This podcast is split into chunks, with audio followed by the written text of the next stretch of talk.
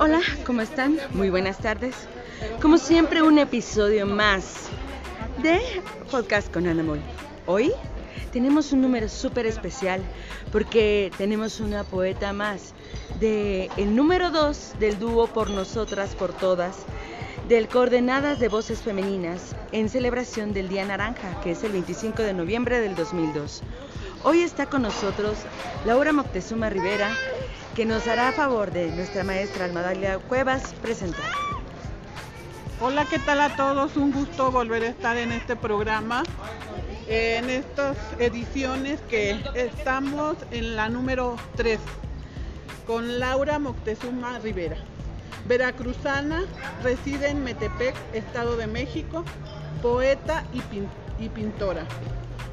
Mejor expresión poética del certamen de poesía tubos, publicaciones, antologías, Nuestra Voz, editada en Buenos Aires, Argentina, Grito de Mujer, República Dominicana, Coordenadas de Voces Femeninas número 2, participante en el proyecto Ni una lengua más extinta ni un universo perdido, publicaciones propias, poemas musicalizados en la voz del cantautor Andrés Herrera.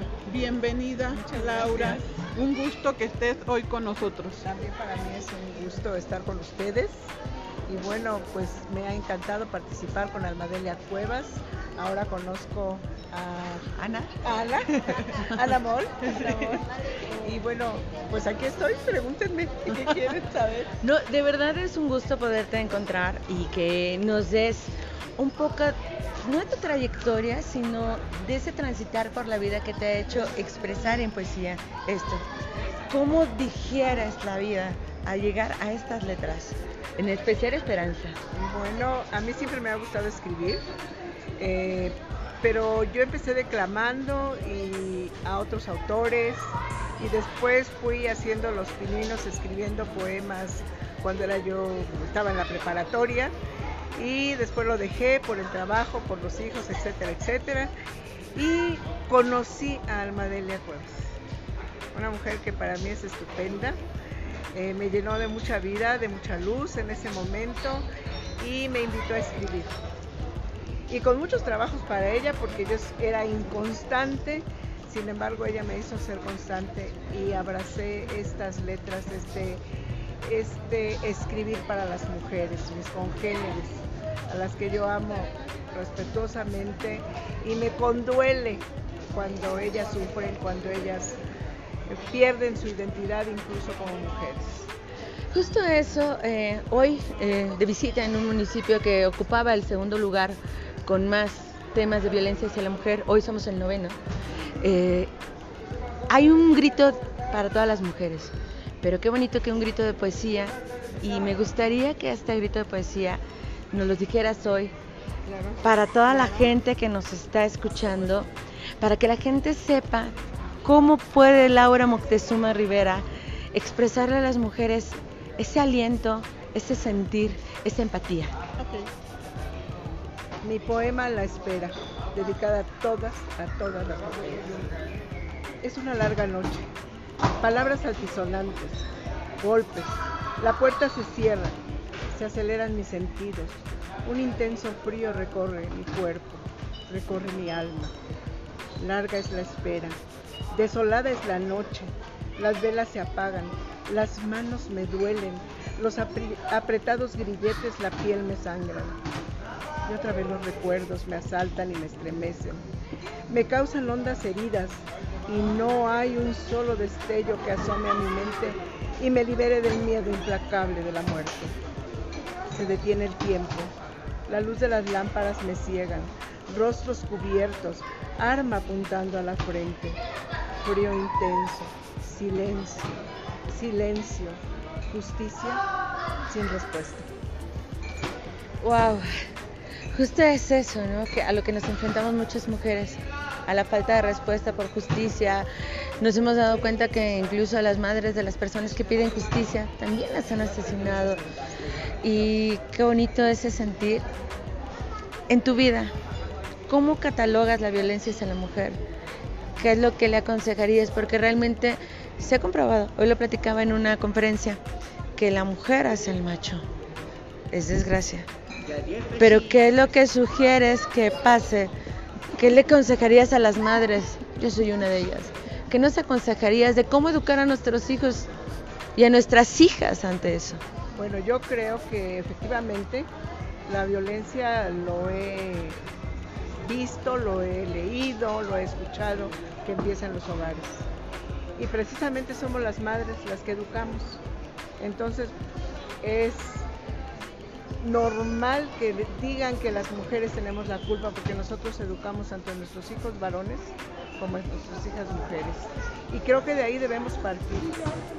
Empezar a, a retomar los valores de la familia, a retomar los valores en los hombres y en las mujeres, a que los hermanos y las hermanas se respeten mutuamente, a que no salgan a la calle a ofendernos, a ofender a las mujeres, a las niñas, a los niños.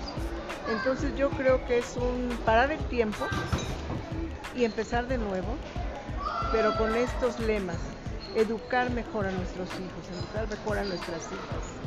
Eh, yo sé que hay una revolución tecnológica increíble donde los niños y las niñas tienen acceso a muchas cosas que no, tal, no las debamos prohibir, sino yo creo que hay edades para ver todas las cosas que se deben ver. Y bueno, a las señoras que están denigradas en los hogares, pues yo les recomiendo pues no aguantarse, yo creo que levantar la voz yo creo que su dignidad debe de estar por encima de todo. Entiendo que una mujer que está siendo maltratada no se puede ir porque necesita mantener a sus hijos cuando los tiene, necesita tener un trabajo y en esta época yo sé que es muy difícil encontrarlo. Pero bueno, hay otras maneras de hacerlo. Primero acudir a los refugios de mujeres, quizá aprender algún oficio quien no lo tenga, y tratar de salir adelante por sí solas, pero no dejarse pisotear, no dejar más bien pisotear su dignidad. Tienen que aprender a quererse y mientras uno se quiera, yo creo que también de ahí va a partir que las cosas puedan mejorar. Tenemos que querernos, mujeres, tenemos que querernos y tenemos que, defender nuestra dignidad. Laura Moctezuma Rivera, un gran ser humano, una gran experiencia en sus palabras, un gran corazón, una gran sapiencia, sapiencia y sobre todo una gran poesía que pueden encontrar, como lo mencionamos, en el número 2 de Coordenadas de Voces Femeninas.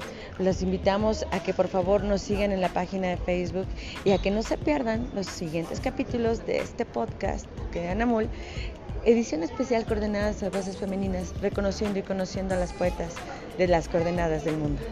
Gracias, Laura. Gracias a ti, Pues muchas gracias a ti, Ana qué gusto conocerte, qué gusto que estés con Almadelia y qué gusto que además se puedan escuchar nuestras voces y se puedan escuchar nuestras letras, que eso es lo más importante de hacerlo, de escribirlas, que se escuchen y que lleguen a muchos, a muchos rincones. Ahí estamos y por favor no dejen de leer nuestra poesía, no dejen de ver a Laura. Y bueno, ¿qué me dices? ¿Qué me dices, Almadelia? Bueno, pues que entren a la página de Coordenadas de Voces Femeninas, siempre tenemos actividades, pueden subir sus poemas del interés de todos, noticias y agradecer a todas las mujeres que pertenecen a Coordenadas de Voces Femeninas tenemos una convocatoria permanente donde pueden seguir integrándose. Son los libros en serie. Laura está en el número 2, en las que empezamos, porque ya vamos por el número 21. Por el número 21. Y aquí algo muy importante, las poetas no se repiten solamente en los libros especiales como este que hoy presentamos dúo por nosotras, por todas, en el Día de la Erradicación de la Violencia contra Mujeres y Niños. Muchas gracias por el espacio, Ana, Ana Mol, y seguimos con esta serie, edición número 3. No se pierdan el número 4. Muchas gracias a todos y por favor, llenen sus oídos de poesía. ¿Sabían que los grandes libros o los libros más religiosos, los que cambiaron la historia, estaban escritos en verso?